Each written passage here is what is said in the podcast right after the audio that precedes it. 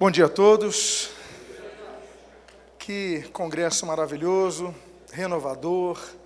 Que palavras que tem falado aos nossos corações. E o desejo de todas elas é que produzam frutos em nossas vidas, frutos que edifiquem, frutos que curem, frutos que renovem, frutos que nos façam erguer-nos ou reerguer-nos para que continuemos a caminhar, a fim de que cumpramos cabalmente o chamado ao qual Deus nos outorgou.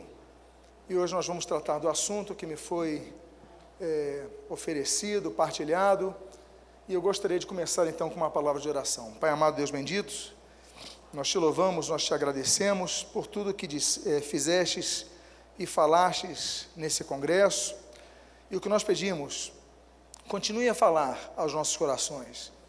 Continue a trazer-nos direção, porque é o que nós precisamos. É a tua direção, é a tua mão cuidando de nós, mas não apenas dirigindo, Pai, mas curando também, para que nessa jornada, que é uma jornada árdua, que é uma jornada difícil, nós tenhamos sempre o bálsamo que vem de Ti. O que nós pedimos, então, fala conosco. E o que nós pedimos o fazemos agradecidos em nome de Jesus. Amém e amém. Bom, esse esboço, todos os slides estão baseados num PDF que eu já disponibilizei no site martinlutero.org barra esboços, mas é sem cedilha, com C. Então você pode baixar hoje à tarde, agora, se quiser acompanhar, enfim. E eles também, uh, e o vídeo também vai estar disponível nas plataformas do Conselho, Uh, não sei quando vai ser disponibilizado, mas em breve estará disponibilizado nas plataformas, tanto no YouTube como no aplicativo. E essa série, e essa palavra de hoje, ela é baseada em três livros que estão aqui disponíveis. Quem ama não abandona, lidando com a decepção e a saída de membros da igreja. São três livros muito voltados a essa questão de dificuldades ministeriais. Eu tenho outra chamada No Deserto, o desânimo na vida do líder. E a outra é Até tu, o líder, diante das traições e das divisões na igreja. Então, esses livros estão disponíveis ali, ah, junto à nossa banca de literatura, os irmãos que desejarem. Por quê? Porque ah, os slides, assim como essa apostila que eu mencionei aos irmãos, ele condensa o material dos três livros. Então, naturalmente, tem mais materiais ali, tem mais textos bíblicos, tem mais análises, então ali a gente procurou pegar esses três e traduzir isso num extrato, e aí então estão esses livros à disposição. Eu quero dizer também que ah, não é uma pregação, né, em termos homiléticos, não usarei de retórica, usarei do que nós chamamos do, do tipo de sermão argumentativo, mais dedicado a um estudo bíblico, uma palestra, uma aula, então vamos tramitar nesse sentido. Convido que você abra a sua Bíblia, mas ah, também digo aos irmãos, todos os textos estão disponíveis aí no slide, nos Salmos de número 12 e 13. E é um texto que eu acho muito profundo, muito forte, quando o salmista ele pede socorro, ele começa gritando, eu imagino essa canção ele gritando da alma dele, socorro, diz o texto, socorro Senhor, porque já não há homens piedosos, desaparecem os fiéis entre os homens, os filhos dos homens, até quando, Senhor? Esquecer-te-ás de mim para sempre? Até quando ocultarás de mim o rosto? Até quando estarei eu relutando dentro de minha alma com tristeza no coração cada dia? Há líderes que gritam por socorro ao Senhor. Há líderes que gritam: Deus, até quando eu vou passar por essa situação no meu ministério? Até quando eu vou sofrer? Ele diz o texto: até quando eu vou estar relutando dentro de minha alma com o quê? Com a tristeza no coração por causa da dor todos os dias. Líderes se ferem e líderes que não são tratados e que não têm a cura promovida em sua alma, eles morrem. Talvez não fisicamente, como é o caso de alguns, mas eles perambulam nos púlpitos mortos, sem ânimo, sem vigor, sem vontade, sem prazer, sem alegria. Aquela alegria da salvação já não se percebe mais. Então, o tema de hoje, ele fala a um homem como o salmista, que grita por socorro. E nós vamos então analisar alguns aspectos. E a primeira, para falarmos da cura, temos falado da realidade da dor. A realidade da dor no ministério, vamos falar sobre fatos que desgastam, entristecem, desanimam e ferem os líderes cristãos. E o primeiro deles, então, eu coloquei uma relação de algumas coisas, não vou trabalhar um por um, porque nós temos um tempo delimitado, mas saída de membros da igreja, isso fere a gente, a gente cuida da pessoa, a gente ajuda a pessoa, e daqui a pouco a pessoa vai embora, às vezes manda um e-mail, às vezes nem dá um tchau, então isso fere, decepções com membros da igreja que falam mal de você, ué, fulano falou mal de mim, nas minhas costas, na minha frente da tapinha, mas nas minhas costas fala mal de mim, traições por parte de auxiliares, né, você então deu a oportunidade, você deu um microfone, você deu um cargo, e a pessoa vai atrás e divide a igreja. Problemas familiares. Então, muitas vezes nós temos, ah, trazemos problemas de casa para os púlpitos. É, vamos aconselhar pessoas, quando muitas vezes o que nós estamos aconselhando é o que nós vivenciamos. Isso traz conflitos no nosso coração. Percepção, muitas vezes, que nós temos poucos trabalhadores ao nosso lado. A gente trabalha, trabalha com o nosso desejo. Bom, a igreja está dividida em setores, eu ficar mais cuidando de mais de uma área, cuidando, mas você vê, não tem ninguém para aquilo. Aí você, às vezes, você tem que até abrir a, igreja com a chave, porque não tem uma pessoa para abrir a porta da igreja. Não tem um diácono, você às vezes tem um diácono é, pelo ofício, né, você consagrou, mas a pessoa não tem responsabilidade, não chega, não ajuda, olha, tem que ir embora, você é o último a sair da igreja. Isso traz tristeza ao coração dos líderes, porque vê que você não tem muitos trabalhadores, falta de reconhecimento do trabalho ministerial.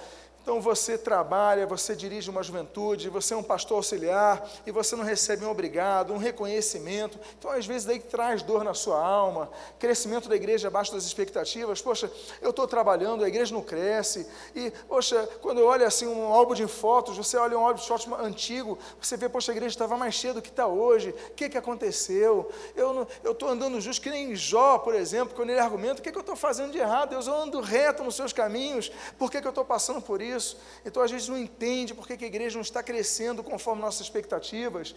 Ressentimento por causa da grama do vizinho, isso foi falado hoje de manhã.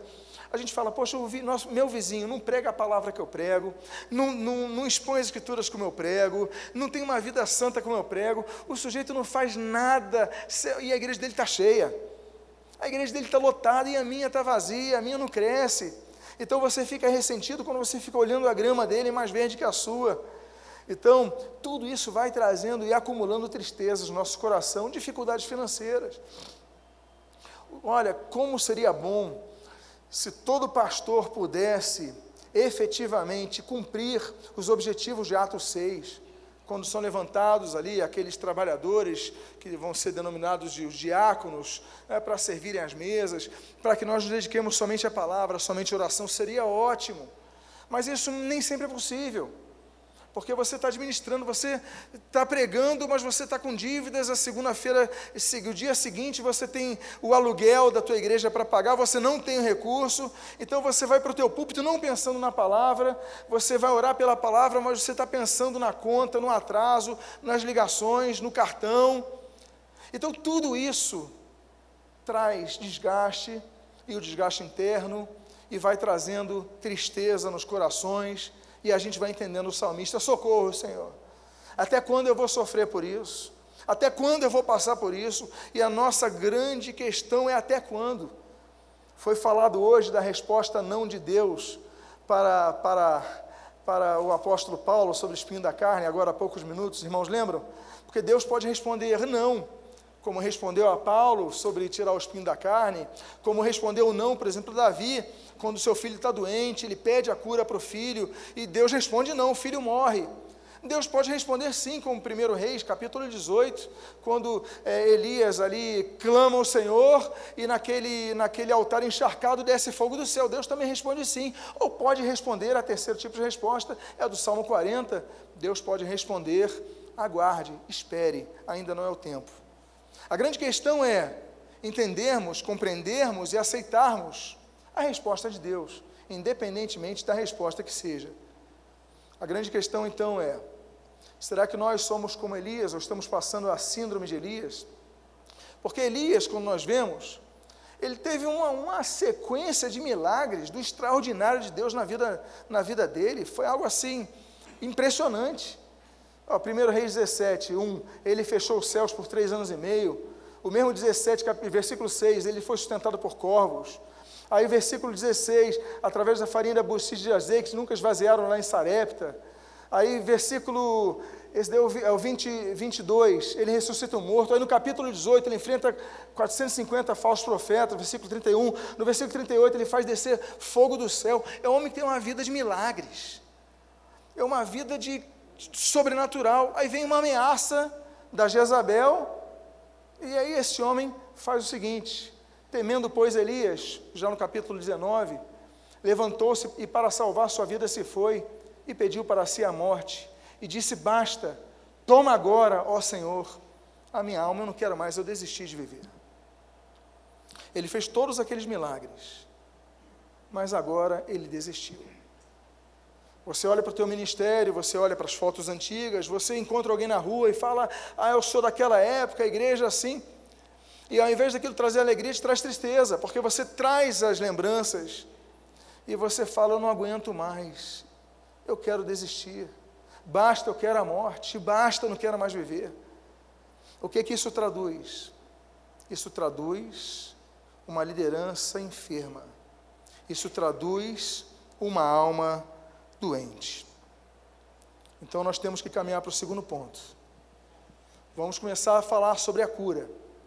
Mas a cura nem sempre é um remédio que você toma que em 15 minutos traz o, teu, o seu efeito você fica curado. Não é uma injeção que resolveu o problema. A cura, muitas vezes, é um processo que exige de nós que passemos por etapas. Então, esse processo começa com a compreensão que decepções fazem parte da vida ministerial. Você não foi sorteado, eu não fui sorteado, todos nós devemos entender. Por quê? Porque o Senhor Jesus falou sobre isso. Em primeiro lugar, então, faz parte do serviço ministerial passarmos por, por problemas. E antes que você diga, está amarrado, eu não aceito isso, é o Senhor Jesus que disse isso. É o que está na palavra de Deus. O Senhor Jesus diz ali, ah, aliás, o apóstolo ah, Paulo vai dizendo, mas o Senhor lhe disse, vai, porque este é para mim um instrumento escolhido para levar o meu nome perante gentios e reis bem como perante os filhos de Israel, e eu lhe mostrarei quanto lhe importa sofrer pelo meu nome. Ou seja, Deus vai nos enviar pessoas e o sofrimento pelo nome dele faz parte do ministério. Faz parte. Nós devemos entender que essa é uma realidade que é exposta nas Escrituras Sagradas. O segundo ponto é Esteja consciente de que pessoas mal intencionadas serão inseridas no meio do rebanho. Atos capítulo 20, a Bíblia diz: Eu sei que depois da minha partida, entre vós penetrarão lobos vorazes, que não pouparão o rebanho. Portanto, vigiai. Depois eu vou trabalhar nessa palavrinha vigiai. Mas, por hora, é o fato. Olha, eu vou sair, eu vou para os locais, eu vou pregar o evangelho, mas depois que eu partir, vão entrar pessoas mal intencionadas na igreja. E nossas igrejas entram pessoas que nós não conseguimos sempre discernir. Porque entram sorridentes, entram amigas, e esse é um problema, o endurecimento do nosso coração, eu vou trabalhar daqui a pouquinho sobre isso. Você vai ficar desconfiado, você vai ficar numa situação que você não vai confiar em ninguém, e nós não podemos entrar nessa armadilha. Mas isso é o que o nosso coração vai trazendo, vai trazendo a lume, vai, vai nos, nos, nos apontando. Então, faz parte do ministério. Humilhações, incluindo a fome. Não estou falando a mendicância do Salmo 37. Não, a gente vai ver um justo medicar o pão, mas espera aí, fome nós vamos passar, passam. E não, não digo apenas a fome, a fome de alimento, do pão que está na mesa, não digo isso. Mas é a necessidade de algo para que você se sinta ah, mantido com energia, com força. O alimento é o que promove energia é o nosso combustível que gera combustão interior, você vai ficando fraco, vai ficando desanimado. Mas isso faz parte do processo que Deus permite que nós passemos no ministério. O Senhor Jesus, quando ele fala ali naquela tentação do deserto, Mateus 4, Lucas 4, Jesus fala ali que nem só de pão viverá o homem. Jesus, ele vai usar para combater Satanás textos do Antigo Testamento. E esse do pão, ele vai citar o Deuteronômio, de número, capítulo número 8, que esse está aí. Mas olha o que diz o contexto do nem só de pão viverá o homem. Diz assim: Recordar-te-ás de todo o caminho pelo qual o Senhor teu Deus te guiou no deserto estes 40 anos. Olha só, para ti, o que, que diz o texto? Para o quê? Deus levou o povo dele para ser humilhado? Não sou eu que estou dizendo, você está lendo. Deus conduziu. Porque às vezes, pessoal, eu estou sendo humilhado, eu saí da direção de Deus, nem sempre. Porque o texto diz: olha, Deus te guiou no deserto, não é o que diz aí o texto? Para te humilhar. Então Deus, ah, mas eu não vou ser humilhado porque eu sou filho do rei. Eu já ouvi essa expressão. Meus amados, Deus é Deus. Ele faz o que quer. Ele é soberano. Então Deus muitas vezes nos leva um caminho para nos humilhar, sim, para que possamos descer do nosso altar, de nosso, do nosso do cabedal onde nos colocamos, para que nós baixemos um pouquinho a nossa, o nosso orgulho, como foi falado aqui. E ele diz: para te humilhar, para te provar, para saber o que estava no teu coração, se guardarias ou não os seus mandamentos. Aí ele reitera o texto da humilhação. Ele diz assim: Ele te humilhou e te deixou ter o que? Fome. Amados irmãos, o maná, uma vez por dia, ali descia na, no, no orvalho do dia, a Bíblia diz que tinha é, o formato, aquele formatinho de pão, era branco, a Bíblia diz, a Bíblia diz que tinha gosto de mel, ou seja, era um pouco de pão doce, mas isso não sustenta a pessoa totalmente. Ah, você não, se você comer pão todo dia, é um milagre aquele sustento de Deus. Foi um povo que chegou magro, as gerações que cresceram baixas. Ah, que, que, os, os filhos não têm os nutrientes necessários, mas Deus ia suprindo o necessário para viverem. Mas ele diz ali, olha, ele te humilhou, te deixou ter fome e te sustentou com maná, que tu não conhecias, nem os teus pais conheciam, para te dar a entender. Ah, agora entra o contexto que Jesus vai usar, que nem só de pão viverá um homem, mas de tudo que procede da boca do Senhor viverá o homem. Então Jesus usa isso num período de jejum de 40 dias, que Jesus também está passando por fome. Porque todo mundo que Jesus jejua passa por fome. Mas ele começa a falar: olha, mas ainda assim, nós devemos olhar as coisas que estão além do que está em nossa frente, porque Deus nos sustenta. Então, o primeiro processo que nós mencionamos é a compreensão. A compreensão de que faz parte do ministério. Agora, eu digo aos irmãos, ainda que estejamos no deserto, Deus nunca nos abandonará na nossa missão. O texto que todos conhecem, Josué 9, eu não te mandei eu, ser forte e corajoso, não temas, tem espante, porque o Senhor teu Deus é contigo apenas em Canaã, apenas em Gozen, não, por onde quer que andares. O que, que nós precisamos?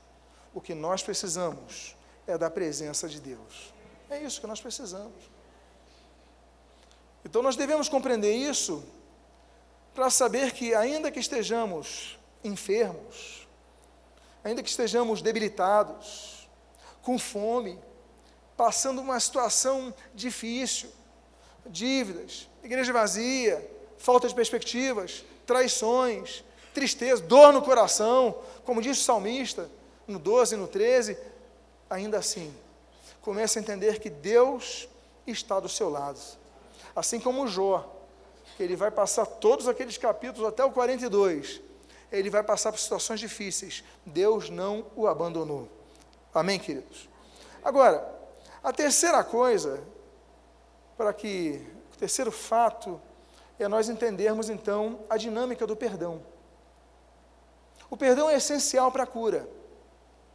Mas para entendermos perdão, nós temos que entender que nós, se nós não soubermos perdoar, nós secaremos. Nós vamos morrendo aos poucos. Vamos morrendo ministerialmente, vamos morrendo em nossas emoções, e os nossos ossos vão se envelhecendo. Enquanto nós estamos doentes, nós vamos padecendo. Então, a primeira coisa é perdoe. Já vamos analisar que tipo de perdão é esse, a etimologia das palavras usadas no texto do Antigo e do Novo Testamento para perdão, mas o fato é que se você não perdoar, não vai conseguir ser curado. Se nós não perdoarmos, nós não, não adianta você recitar palavras no teu espelho que você não vai conseguir ser curado. Porque o perdão é a única forma de você ser, senão você vai remoendo aquilo tudo. Então, eu uso um texto de Mateus 18, versículo 21, que todos vocês conhecem, para você entender por que, que ele falou dos, dos sete. Porque Pedro queria dizer o seguinte: não, eu sou bom. A gente perdoa sete vezes. Diz o texto assim: olha, então Pedro, aproximando-se, lhe perguntou: Senhor, até quantas vezes meu irmão pecará contra mim para que eu lhe perdoe? Até sete, sete vezes? Respondeu-lhe Jesus: não te digo que até sete vezes, mas até setenta vezes sete. Esse texto nós conhecemos. A questão é por que, ele usa o sete. No numerário judaico, a interpretação simbólica do número sete é do que é completo, do que é perfeito. Mas na concepção judaica de perdão, os judeus eles tinham uma concepção diferente, porque o máximo do perdão era três vezes. Eu uso dois textos da literatura judaica. Um é a Mishnah, a 862, que está na Techuvá. Olha o que diz o texto, que os rabinos usam até hoje. Os judeus só perdoam até três vezes. Ele diz o seguinte: se um homem pecar a primeira vez, eles, eles o perdoam. A segunda vez, eles o perdoam. A terceira vez, eles o perdoam mais. Na quarta vez, não o perdoam, de acordo com Amós 2,6 e Jó 33, 29.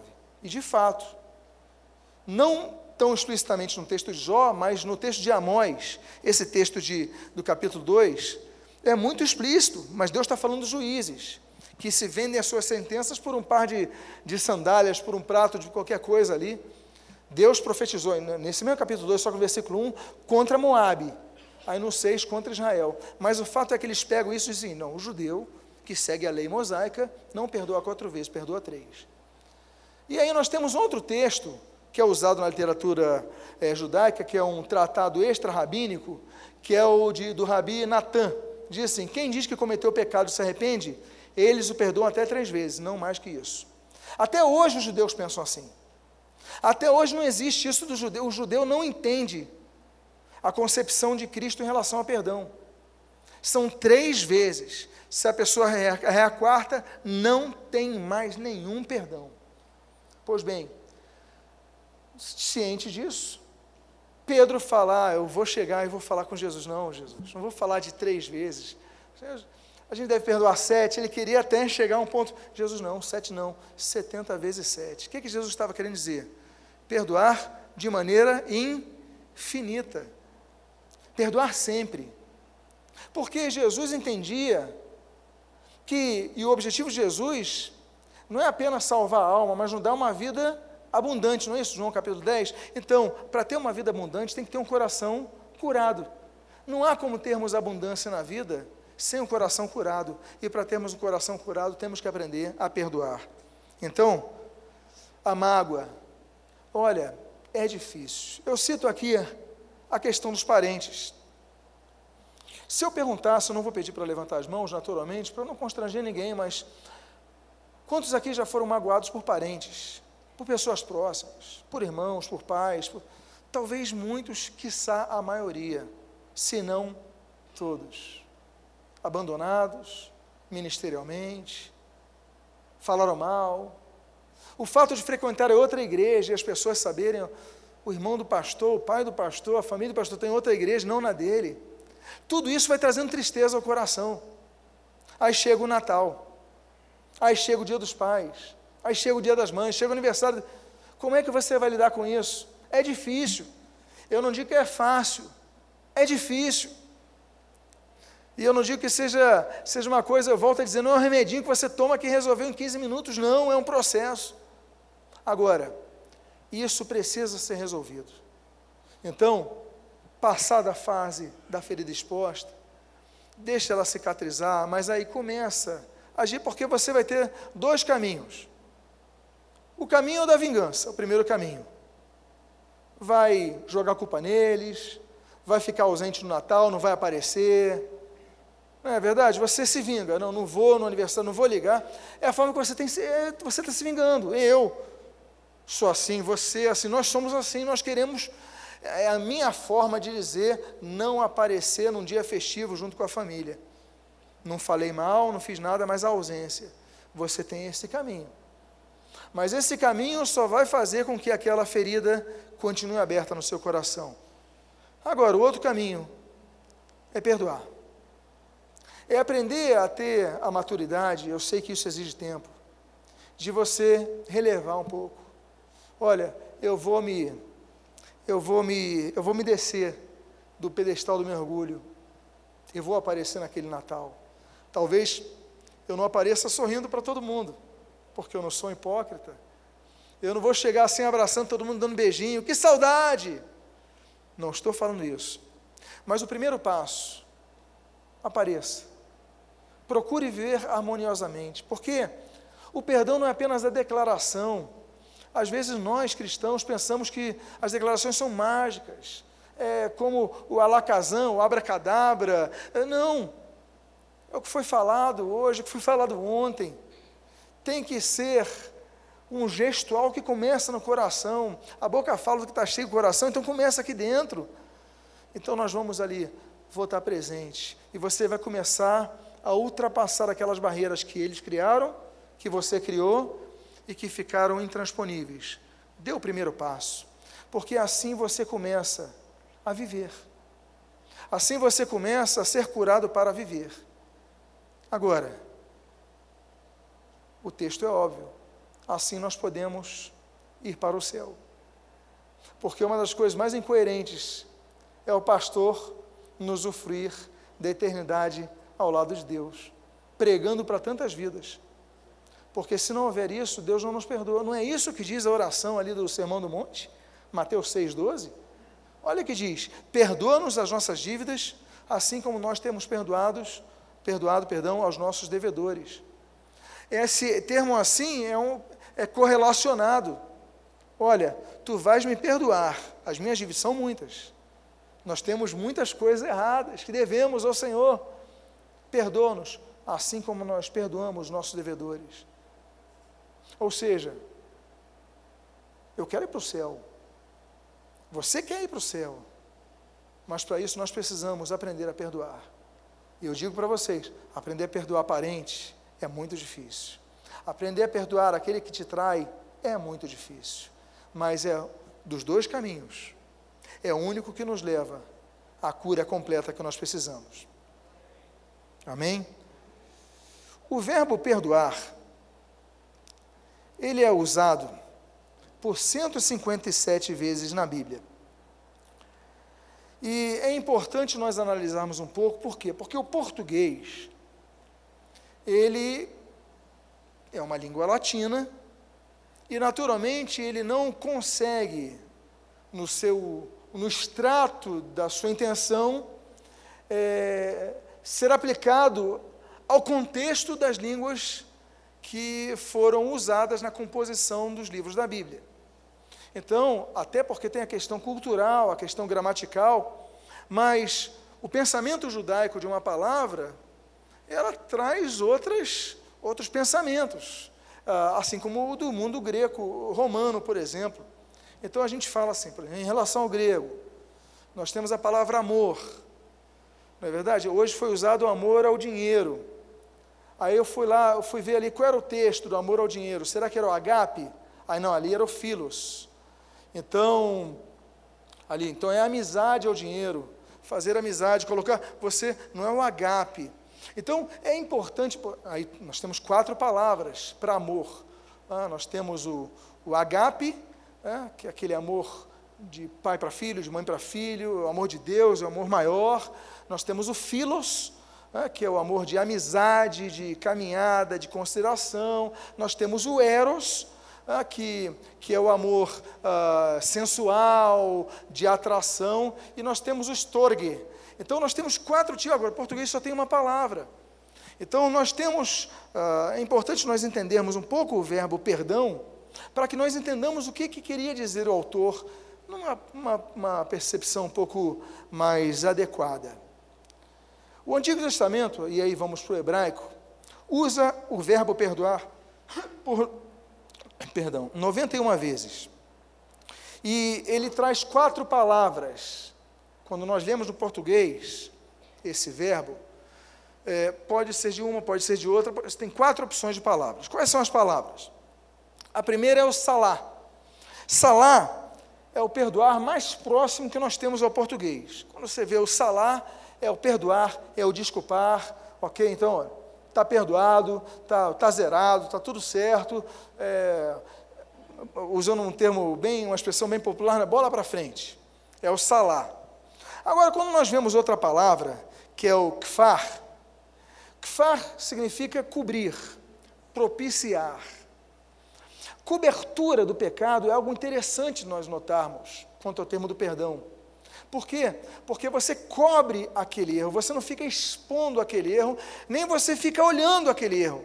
Porque quando nós olhamos alguém que a gente perdoou por algum erro que fizeram conosco, por uma falha que tiveram para conosco, nós olhamos a pessoa e na hora nós Opa, mas ele falhou nisso, ele falhou naquilo. Não, mesmo que você tenha, tenha o salar com ele, né? mesmo que você tenha perdoado, olha, vamos continuar juntos tudo mais. Mas se você não usar o que far, você então vai ficar olhando, vai ficar julgando, vai ficar lembrando. É muito difícil. É muito difícil. Mas a Bíblia fala esse fala que nós devemos ter, cobrir. Olha outras coisas nessa pessoa, porque assim como ele errou, você também errou. E você errou em muitas coisas, assim como eu, eu errei em muitas coisas, mas o faz é o belo do texto bíblico, que ele encobre, é, encobrir essas transgressões. É, é o texto bonito do, do, dos filhos de Noé, vão cobrir, não vão querer olhar. Então, usemos o que far também em nossas vidas. Há um terceiro dos quatro textos em hebraico, que é o rus. O rus significa poupar a pessoa de um juízo, ter piedade. Vocês lembram que eu falei dos dois caminhos que você tem quando um parente falha contigo, você falha com um parente? Um dos caminhos é esse, é o russo. É você poupar a pessoa do juízo. Não, não vai fazer isso porque fez isso comigo. Você vai ficar a vida inteira condenando a pessoa. Então, a pessoa, o Brasil, a pena máxima é 30 anos, você condena a pessoa. Que nem o Barbosa disse. O Barbosa, que foi goleiro do Vasco, da seleção brasileira, naquele 2 a 1 do Uruguai, no Maracanaço, em 1950, o Barbosa ele falou uma frase seguinte: Olha, no Brasil a pena máxima é de 30 anos. Para mim foi a perpétua. Porque todo mundo se lembra daquele jogo, não se lembra mais do que eu fiz. E é o que a gente faz quando não usa o russo. Então nós, eu volto a dizer, não estou dizendo que perdoar é fácil. Absolutamente. O que estou dizendo é que o termo perdão, quando nós analisamos a, a etimologia bíblica, ele exige de nós ações, não apenas as intenções. Então nós temos que cobrir o pecado e nós temos que poupar a pessoa do juízo. Isso é perdoar, assim como Jesus fez conosco. Jesus não fez isso, o Rus conosco. Jesus não nos poupou do juízo. Todos pecaram e carecem da glória de Deus, não é isso? Mas Jesus nos poupou do juízo. E Jesus então nos transformou e nos renovou e nos deu a vida eterna. E o último texto é o Nassá. Nassá, como você pode ler aí, significa carregar para levar embora, aguentar, suportar, aceitar. Geralmente, o termo nassá é muito associado às ações de Deus para conosco. Por quê? Ele nos carrega, ele pega o nosso pecado e carrega, leva embora, ele tira. É usado eventualmente para tirar o lixo da casa. Você pega e você nassá, você retira o lixo dali, porque se o lixo fica, vai ficar com mau cheiro, vai atrair moscas, com isso vai atrair doenças. Não é isso? Vai atrair morte. Ou seja, você tira o lixo, você limpa a casa, carrega embora o nassá. É o que Deus faz conosco. não é apenas o texto de Miqueias, mas é outros textos que Deus vai, que Deus vai levar para longe os nossos pecados. Então, o perdão é um processo difícil. Quando nós vamos para o Novo Testamento, é mencionado por 66 vezes na Bíblia esse verbo perdoar. Esse verbo perdoar, nós temos ali três palavras básicas. A primeira delas é essa que está aí, áfesis. Áfesis é quando você livra alguém da escravidão. Volta a dizer, naquele, naquela época, no mundo greco-romano, havia escravos. Os escravos pertenciam às pessoas que pagavam por eles ou conquistavam numa guerra o direito sobre eles. Bom, o que, que é o áfesis? Olha que coisa interessante. Áfesis é quando você vem a trazer a remissão à pessoa daquilo. Ou seja, você não vai pagar mais por isso, você está livre. Tanto é que se você entender o que é perdoar, eu acho interessante o texto, por exemplo, de Atos 3,19, é, é, seja batizado é, para o perdão dos pecados, é, áfesis, ton amartion, que diz ali no grego, áfesis é usado para aquele que se arrepende dos pecados, ou seja, o arrependimento. Ele faz com que a gente não pague o preço. Nós somos, ah, para remissão, nós somos pessoas que somos perdoadas por Deus. Mas nós queremos esse perdão, precisamos do perdão, mas olha que coisa difícil. Temos que exercer isso com os outros. E o termo usa esse texto áfesis. Desculpe, eu mudei aqui. Um outro texto grego que, que você pode ler aí é o afime, afime, que significa levar embora. Lembra o nassa no hebraico? É o correlato no grego. Levar embora. Tira da tua sala, tira do teu quarto, tira da tua casa esse essa condenação para aquela pessoa e leva embora. Deixa, leva para longe. Por quê? Porque isso é perdoar. Perdoar então não é ficar olhando para a pessoa, condenando a pessoa a vida inteira, até pena perpétua, não, porque aí você não perdoou. É tentar começar a olhar coisas boas na pessoa, é começar a pensar que a pessoa, ela errou, assim como você, mas ela pode produzir coisas boas. Nem sempre é um mau caratismo, nem sempre o diabo usou, usou como usou Pedro, mas, mas Pedro ainda foi usado depois. Aí você lê Atos 2, aí você lê Atos 3, aí você vê as, e o ministério de Pedro, um homem que traiu Jesus, foi citado ontem, a questão do olhar. Jesus não falou nada, só olhou. Pedro então ficou, mas depois veio perdão e foi muito usado por Deus. Então, o, ver, o, o verbo perdoar é muito importante. E o outro texto é esse daí, carizomai. Aí você lembra de é, carismata, né? carisma. Ah, o dar, o dom, o presente, o é fazer um favor, ser generoso. Olha, o que, é o perdão? É o carizomai. É o ser generoso com a pessoa. A pessoa merece? Não. Ela merece o juízo, merece a condenação, merece, não merece. Mas você vai usar do carizomai para ela. Lembra que a palavra graça vem de caris, né? Cari, carisma, carismata, dom, os dons espirituais. A gente não merece nada disso. A gente não merece, por isso que nós falamos, somos salvos pela graça, porque não merecemos. É a graça de Deus. E a mesma palavra, carisma, o mesmo verbo que é usado que nós devemos dar para os outros. Ou seja, como se nós disséssemos, Senhor, você não merece. Não merece. Mas olha, eu abro mão de te julgar, eu abro mão de te condenar, mas se houve arrependimento no coração da pessoa, se a pessoa demonstrou isso, olha, perdoa. Sabe quem vai ser o mais beneficiado com isso? Não é a pessoa, é quem? É você, quando você fica mais leve no teu coração. Aí vamos à terceira parte, a próxima parte da cura, que é guardar o coração. Não é fácil, não é fácil. O coração do líder, ele se machuca muito. Vocês lembram quando nós abrimos aqui, colocamos uma lista de coisas, dentre outras, que trazem tristeza ao líder? Traição, é, ingratidão, é, condenação, tantas coisas. Mas se o coração do líder se endurecer, ele vai ter um problema. Vai ficar muito pesado o fardo que você vai carregar.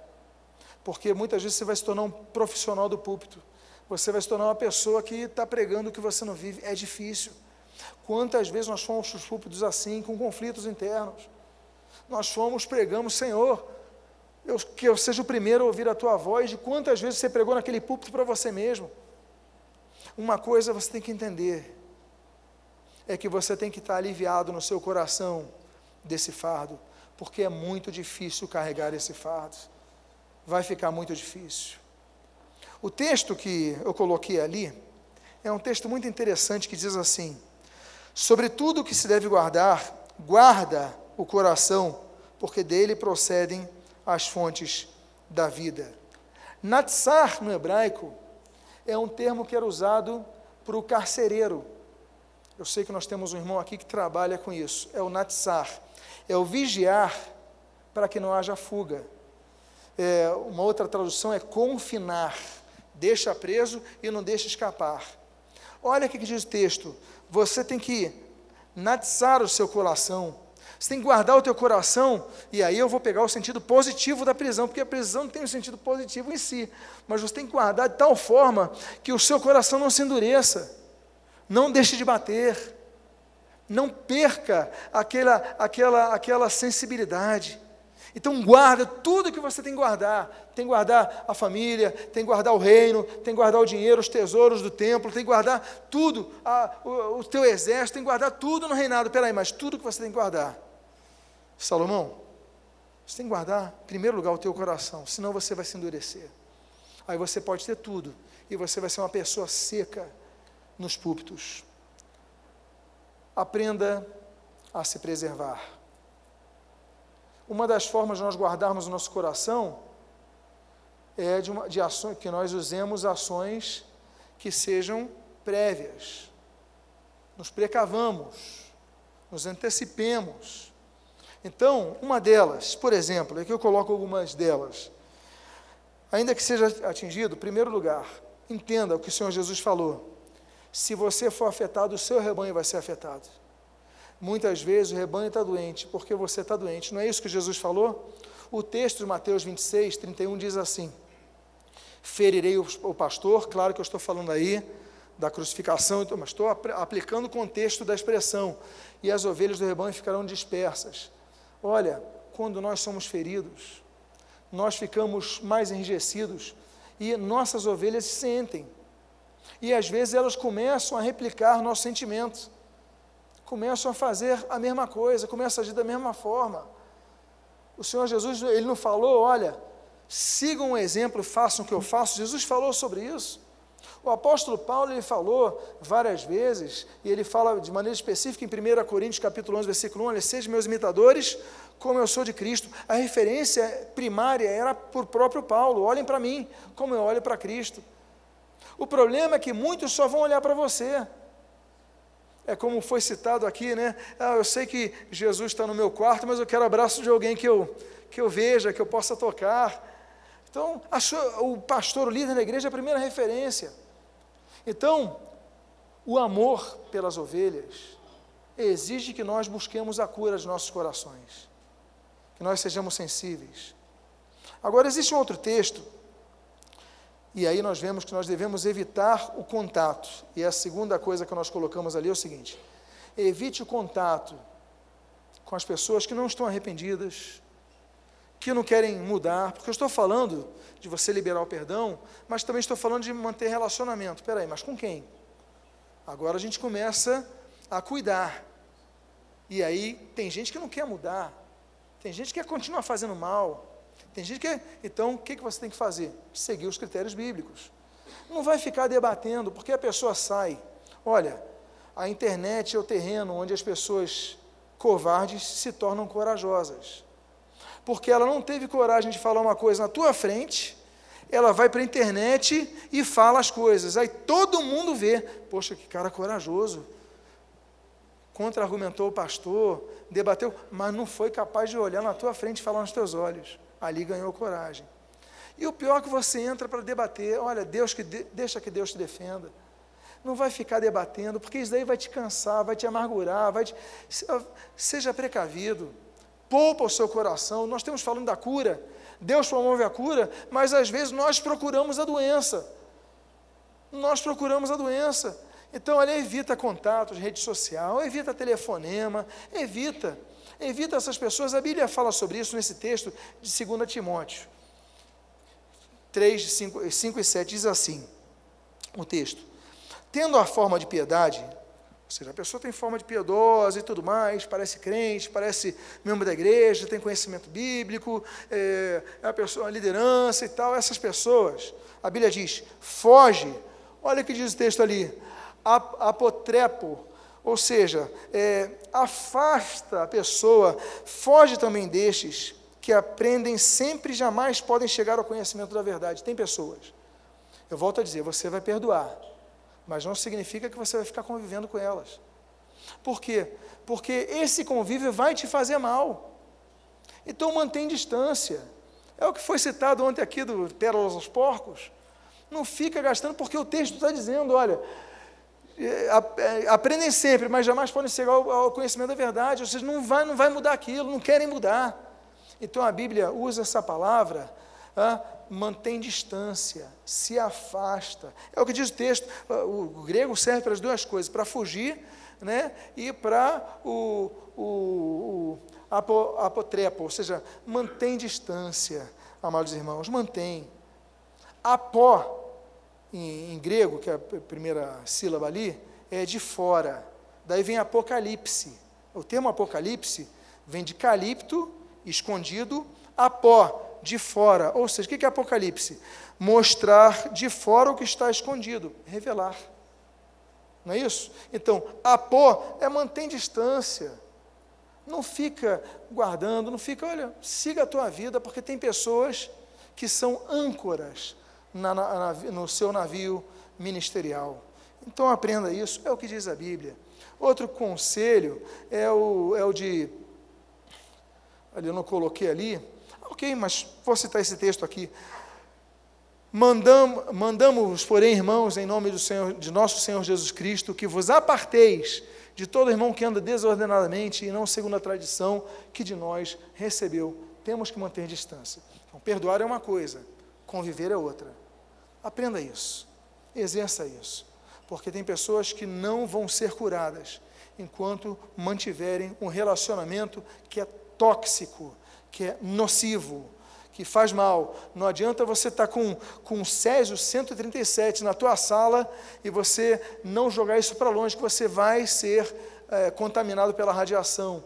Mantém distância.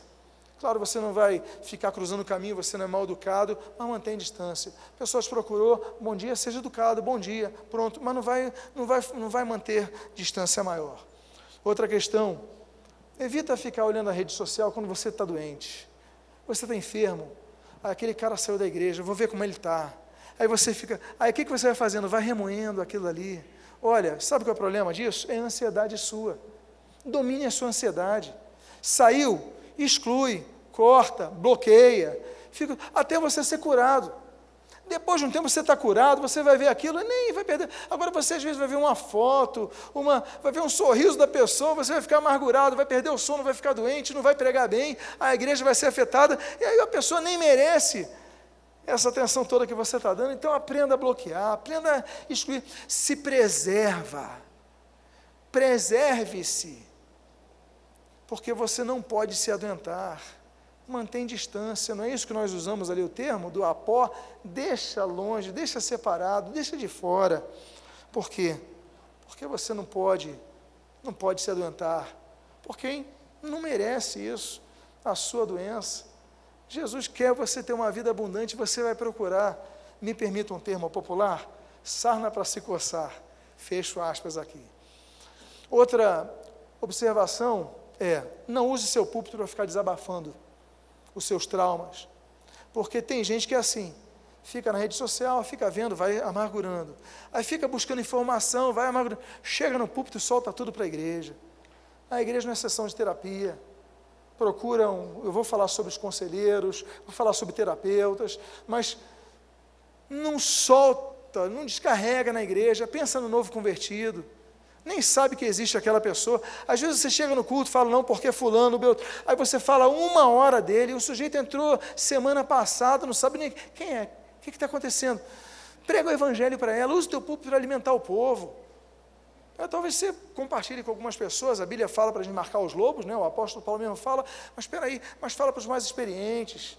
Compartilha, agora não pega o teu púlpito, não estraga a tua igreja, não piora a situação, edifica a tua igreja. Quinta parte, para a cura acontecer, volta a dizer, é um processo. Aí você guardou o coração, começou a exercer o perdão, volta a dizer, tem sete palavras diferentes para o perdão, mas você começou a exercer, é, algumas são mais fáceis, todas são difíceis, mas algumas são menos difíceis, outras mais complexas. Você começou a exercer, aí você começou a se precaver, agora prontos. Agora eu vou buscar uma ajuda. Nós precisamos de ajuda. Nós precisamos de ajuda. Primeiro ponto: não se feche e não generalize. Não fique fechado para novas amizades. Por quê? Os traumas ministeriais nos fazem ter a tendência a endurecermos o coração. Aí você não confia mais ninguém. Aí não levanta mais ninguém para ministério nenhum. Aí fala, não vou ordenar porque amanhã me trai. Aí não vou uma, levantar uma igreja para ele conduzir, porque eu não vou botar no louvor, porque eu não vou botar no berçário. Porque, aí você fica traumatizado e a igreja é prejudicada.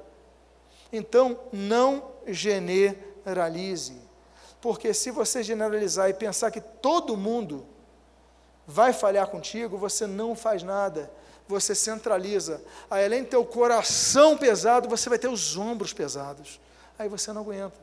Aí chega, aí você abandona o ministério, chega um dia entrega a chave para o seu líder, você some, você abandona a família, você se suicida. Não é assim que nós estamos vendo? Porque pessoas não curaram o interior, não distribuíram, não conseguem, é muito peso. E o fardo de Jesus é leve. É fardo, mas é leve. Então entenda que você precisa de ajuda. O líder deve ter um amigo mais íntimo, mas não muitos. O texto, você conhece muito bem, que está aí, o homem que tem muitos amigos, sai o quê? Perdendo. Mas há amigo mais chegado do que irmão. Você não vai se abrir com todo mundo. Não é sábio nem é prudente, eu volto a dizer, vai marcar o lobo, a Bíblia fala, tudo bem, você fala na tua reunião de líderes, os que viveram aquilo, os mais experientes. Agora, desabafar, tu, você não vai desabafar para um grupo. Procura alguém, eu vou falar sobre isso, alguém que tenha mais experiência para compartilhar, para abrir o teu coração.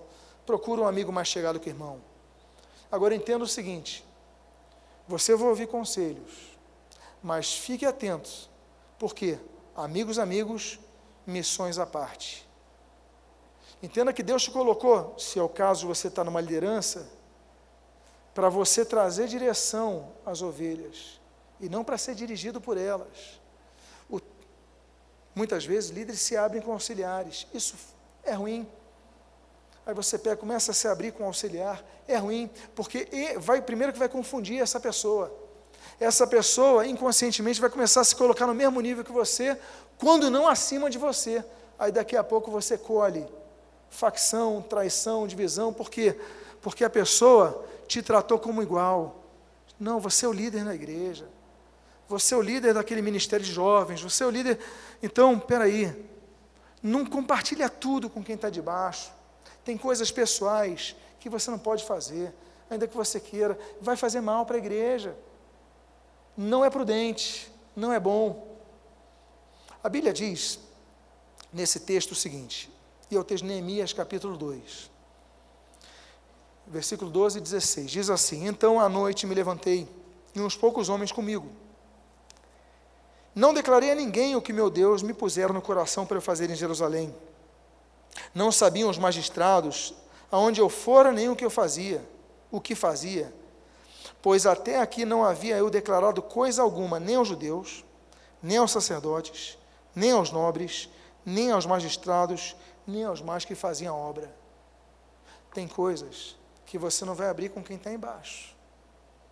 Nem os magistrados, olha, pessoas experientes, que ele trouxe com ele. Artaxerxes autorizou, ele levou, não, nem com eles.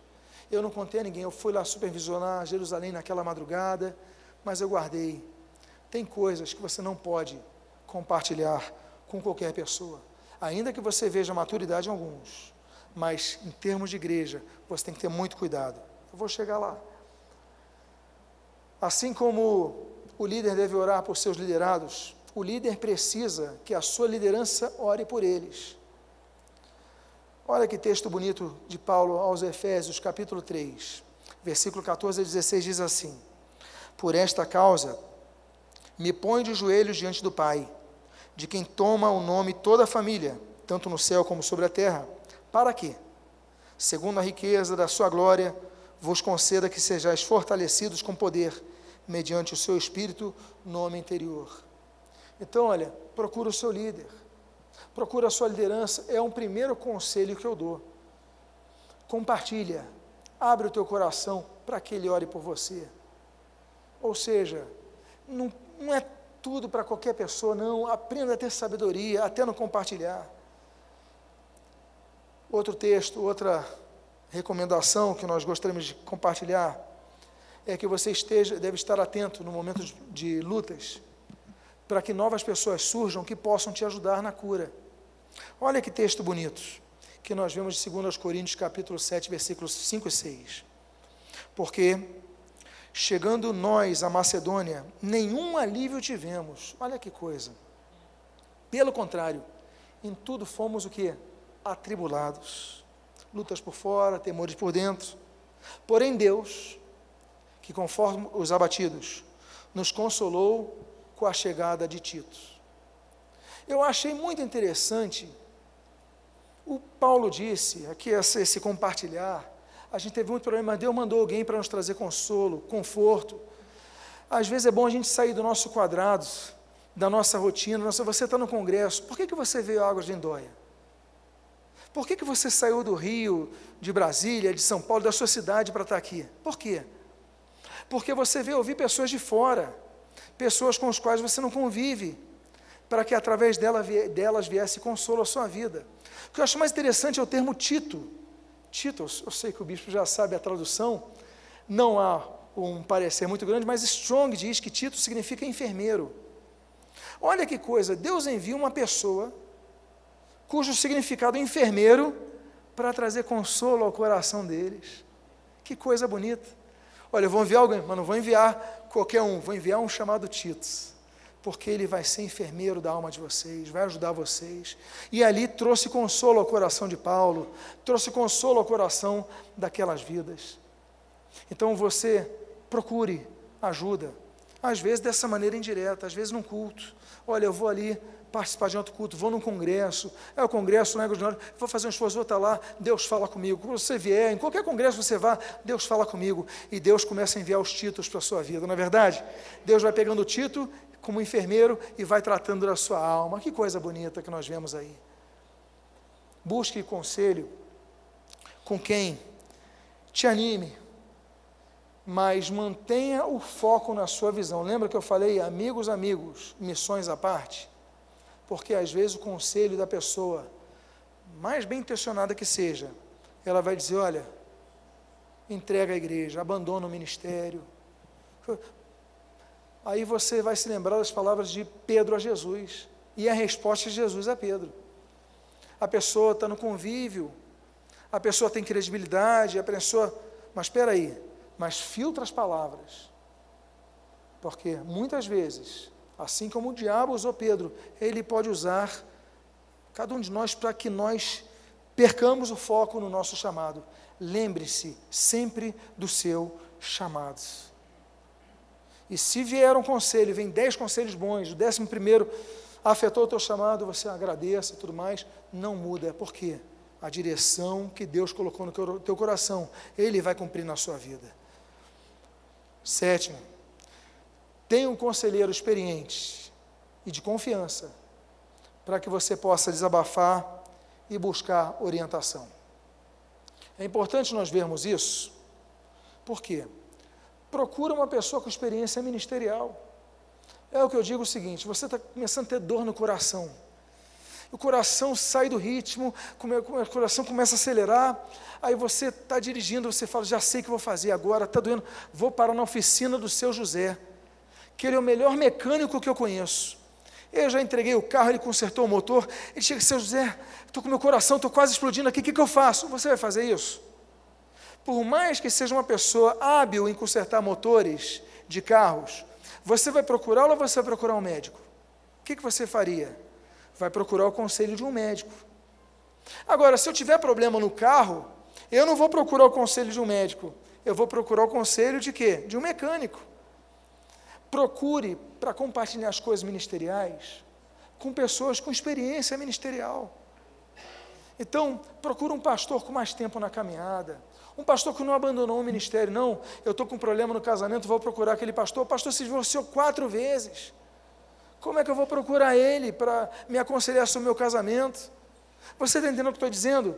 Poxa, é a questão do casamento. Poxa, está lá, marido de uma só mulher, tantos anos, e Poxa, vou procurar conselho com ele. Olha, questões ministeriais, vou procurar conselho com essa pessoa que está trabalhando na igreja, já tem 10 anos, 20 anos, 30 anos ali, continua com a mão no arado. É esse que eu quero ouvir. Não é a pessoa do sucesso momentâneo, não porque ele tem 5 mil pessoas, porque o que você vai querer é o pulo do gato, você vai querer estratégia. Você... Não é isso, estou falando de desabafar. É a pessoa que continua fiel a Deus, continua firme com o Senhor. Então procura, por quê? porque essas experiências, olha, são importantes.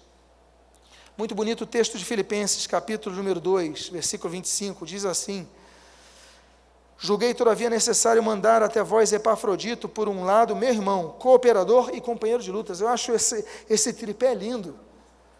E por outro, vosso mensageiro, vosso auxiliar nas minhas necessidades.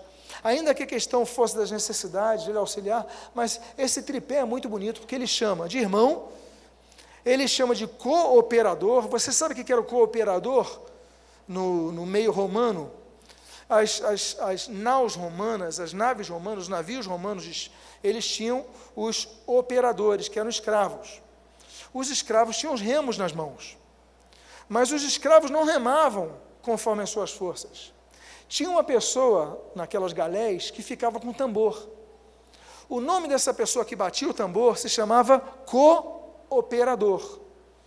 Os escravos eram operadores, o do tambor era o cooperador. Se ele batesse pum, pum, pum, eles iam remando nesse ritmo. Se ele batesse com mais intensidade, o que, que os operadores fariam? Remariam com mais intensidade. Se mais lentamente, se, colocando uma síncope maior, com menos intensidade.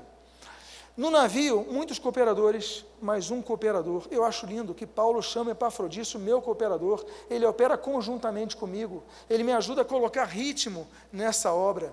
E ele coloca companheiro de lutas. Ele vai poder auxiliar vocês, porque ele é meu companheiro de lutas. Ele tem experiência. Busque conselho com pessoas que tenham, tenham experiências. Outra opção é a dos pastores que são psicólogos. Porque o psicólogo, ele entende das nuances humanas que o pastor não entende. Ele entende Bíblia, ele entende de, de, de, das parábolas de Jesus, dos conselhos, das práticas, mas o psicólogo, ele estuda ali, muitas vezes vai entender que o problema que o pastor está vivendo não é um problema da igreja, da infância dele. O problema que ele está tendo com as suas lideranças é tratar os seus liderados como seu pai tratava. Ele então, às vezes, vai conseguir escavar pela, pelas, pelos instrumentos que o psicólogo tem ao longo da vida, o que o pastor não vai conseguir. Claro, você não vai se abrir para um psicólogo que não seja. Agora, é importante você procurar ajuda. Se tiver psicólogos pastores, olha, essa pessoa tem duas ferramentas importantes, mas não fique sozinho. E aí nós caminhamos, começamos para caminhar para a última parte da cura. Seja resiliente, levante a cabeça e siga em frente. Em primeiro lugar, lembre-se: todo líder de igreja perde membros. Jesus não perdeu só Judas. Jesus perdeu quantos discípulos que Jesus levantou? 70 que estavam lá, nós vemos ali, Lucas capítulo 10, tinha os 12 mais próximos, ele levanta 70. Na cruz tinham quantas pessoas ali? As pessoas abandonaram. Jesus perdeu os que curara, eu fico pensando naquela hora, cadê os, os dez leprosos? Cadê os que, os que Jesus alimentou? Cadê? Não tinha ninguém. Então, líder de igreja, aprenda, perde membros. E aí nós vemos esse texto. Muitos de seus discípulos, tendo ouvido João capítulo 6, 60, tais palavras disseram: Duro este discurso. Quem pode ouvir? Mas Jesus, sabendo por si mesmo que eles murmuravam a respeito de suas palavras, interpelou-os, dizendo: Isso vos escandaliza? À vista disso, muitos de seus discípulos abandonaram e já não andaram com eles. Às vezes você vai ser maduro, vai perder membro. Não tem jeito. Continua na sua meta, claro, não vai continuar errando como você errou, mas naquilo que é o certo. Entenda, vai perder membro. Entenda outra coisa: ser pastor é ser motorista. Ser pastor é ser motorista de ônibus, de táxi, de aplicativo. O motorista de ônibus, ele chega, ele está dirigindo, chega alguém faz o sinal, você para o teu carro. A pessoa sobe, a pessoa conversa contigo, senta lá, e você conversa, e você ri, você se diverte, mas daqui a pouco a pessoa vai botar o botão, apertar o botão e vai sair. Mas depois vai entrar outro, vai entrar outro, vai entrar outro.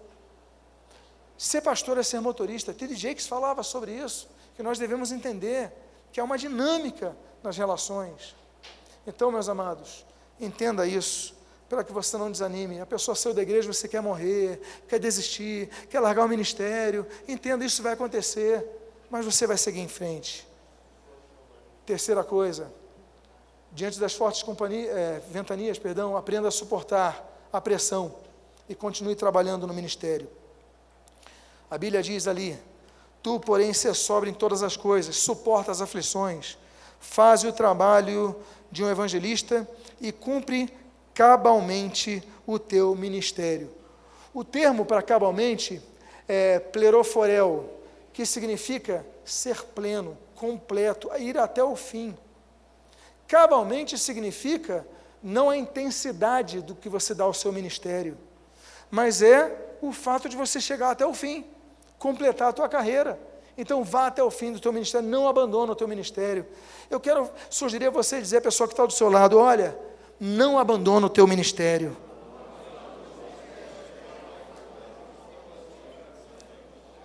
Eu faço uma pergunta: quem foi Eubulo? Quem foi Eubulo? Quem foi Cláudia? Cláudia é minha esposa. Quem foi Cláudia? Aí você lê o seguinte: somente Lucas está comigo. Toma Marcos e traz-me, pois é o último para o ministério. Eu te envia saudações. O mesmo fazem Prudente, Lino, Cláudia e os irmãos todos. Quando é que Paulo escreve isso? Você pode me dizer qual é o texto? Qual é a carta da Bíblia? É o que? 2 Timóteo. Qual é o último texto que Paulo escreve na sua vida? 2 Timóteo. Paulo está para morrer. Paulo daí encerra a sua jornada nessa terra. A sua carreira é completada. Mas ele fala: olha, muitos me abandonaram, mas a Cláudia está comigo, o Eubulo está comigo. Então valorize os que estão perto de você. Você valoriza demais os que saem. Valorize os que continuam contigo. Valorize as pessoas. Valorize a Cláudia. Valorize o Lino. Valorize o Eubulo. Continue sonhando com, e fazendo projetos ministeriais. Olha, o texto todo mundo conhece. Combati com bom combate, completei a carreira e guardei a fé. Todo mundo conhece, não conhece isso? Ou seja, já encerrei. Aí você fala, agora ele só vai se despedir. O que, que ele continua dizendo no versículo 21? Procura vir ter comigo depressa, apressa-te vir antes do inverno. O que, que ele está falando? Olha, tem trabalho para fazer, eu vou morrer, mas vem logo para te passar as instruções. Ele não abandonou o ministério dele. Que coisa linda!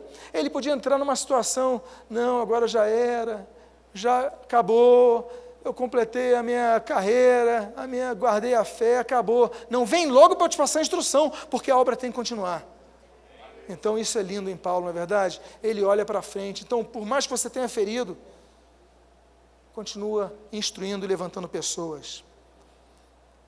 E eu estou caminhando para a parte final, que não deixe levantar novos líderes. Depois de Judas, Paulo levantou Saulo. Depois de Barnabé e Marcos, Jesus levantou Saulo. Depois de Barnabé e Marcos, o Saulo, Paulo, levantou Silas. Abandonaram, largaram. Não deixe de levantar outras pessoas. Esteja consciente de que Deus, esse é o penúltimo versículo que eu trago nessa manhã, de que Deus não se esquecerá do seu esforço. O texto de Hebreus, capítulo 6, versículo 10 diz: Porque Deus não é injusto para ficar esquecido do vosso trabalho. Presta atenção, Deus está falando contigo. Deus não é injusto para ficar esquecido do vosso trabalho. Não.